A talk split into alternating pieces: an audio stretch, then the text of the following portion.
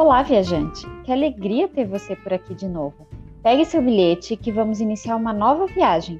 Para quem não me conhece, eu sou a Lê.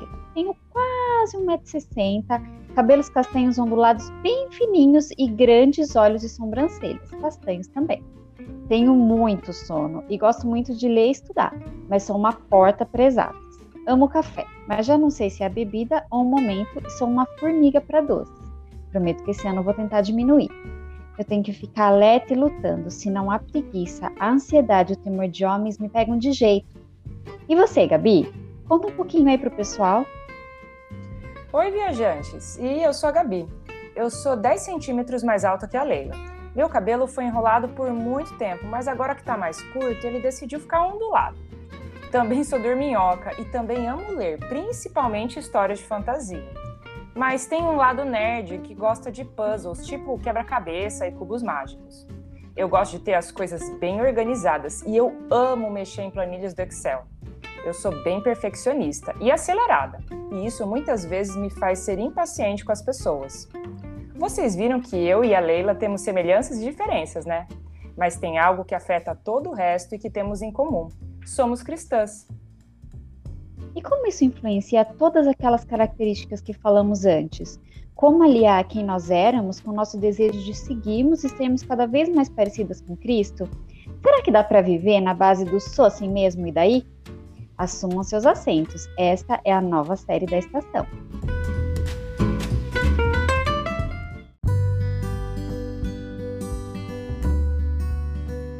Tem uma propaganda de desenho que diz: Você pode ser tudo o que quiser. Parece uma mensagem positiva e encorajadora, e essa até deve ter sido a intenção de quem criou. Mas pensando bem sobre esse slogan, tudo é muita coisa, né?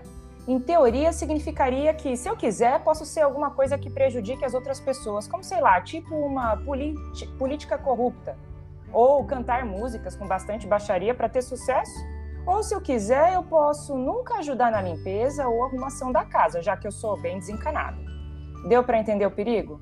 Então, quais são os limites e quem os define? Porque se todo mundo pode ser tudo o que quiser, o que acontece quando o meu tudo atrapalha ou prejudica o tudo do outro? Olha, Gabi, isso é bem confuso, né? Tem um ponto muito importante. Se olharmos para a criação, fica claro que Deus planejou tanto as pessoas quanto a natureza com uma variedade incrível de cores, formas, tamanhos, cheiros e características diversas. As pessoas que escreveram ou foram retratadas na Bíblia também são uma amostra. Homens e mulheres de diferentes idades, ocupações, etnias, contextos, lugares, personalidades, qualidades, lutas e por aí vai. É verdade. Só que tem uma coisa que une a todos nós e infelizmente nada boa: é o pecado. Ou seja, todos nós fazemos, dizemos, sentimos e pensamos coisas contrárias ao que Deus considera correto e aceitável.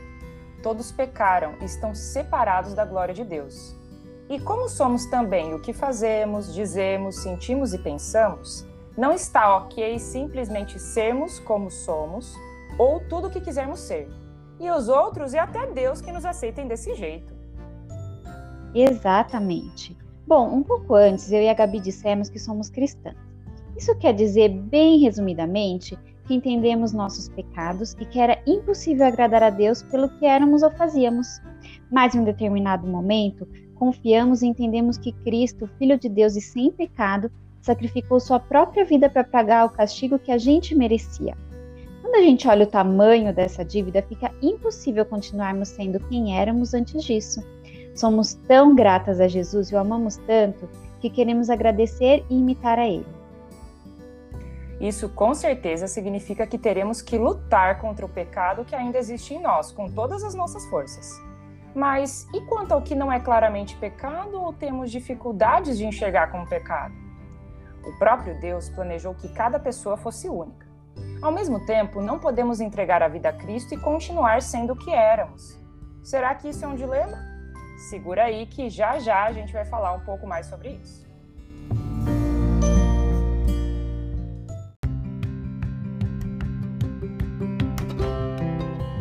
O sucesso dos X-Men vem justamente da combinação dos poderes de cada um. É impressionante quando naquelas batalhas de final de filme todos se juntam para lutar contra um inimigo e um objetivo comum. Quando vai ensinar sobre a igreja, a Bíblia fala ao mesmo tempo sobre unidade e diversidade. Explica algo que já sabemos.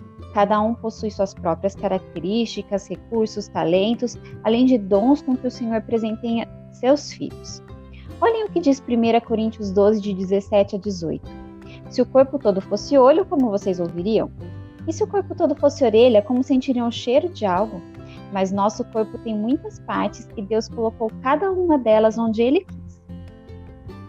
Ao mesmo tempo, eu lembro de um desenho da década de 90. Chamava Capitão Planeta. Eram cinco jovens com poderes ligados aos elementos: terra, fogo, vento, água e coração.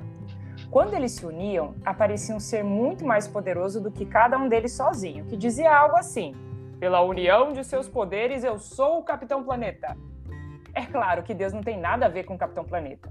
Ele não precisa de nada nem ninguém para existir ou aparecer. Mas, da mesma forma, a diversidade como planejada pelo Senhor só vai existir e trabalhar poderosamente para a glória de Deus e o bem das pessoas se estiver a serviço e em obediência ao seu líder e razão de existir, Jesus Cristo. Não se engane, viajante, Jesus nos chama para uma vida totalmente nova e transformada. Isso é maravilhoso e não exclui a possibilidade de continuarmos, em certa medida, com nossas características pessoais, nosso jeitinho.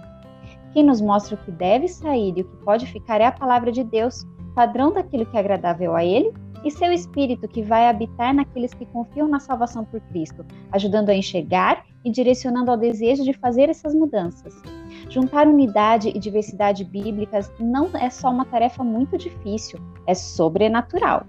E é sobre essas coisas que vamos conversar nesta série. Então, pensa aí em uma característica sua sei lá, meio esquentado, devagar, super na sua? Ou sincerão, ligado no 220, meio dramática? Estrela da festa, um tantinho medroso, sempre atrasado? Conte para nós, quem sabe não vira tema dos próximos episódios? Até lá, você pode aquecer os motores ouvindo o episódio Gente Chata da série Messal. Vejo você na próxima parada. Nos vemos na próxima parada, viajante!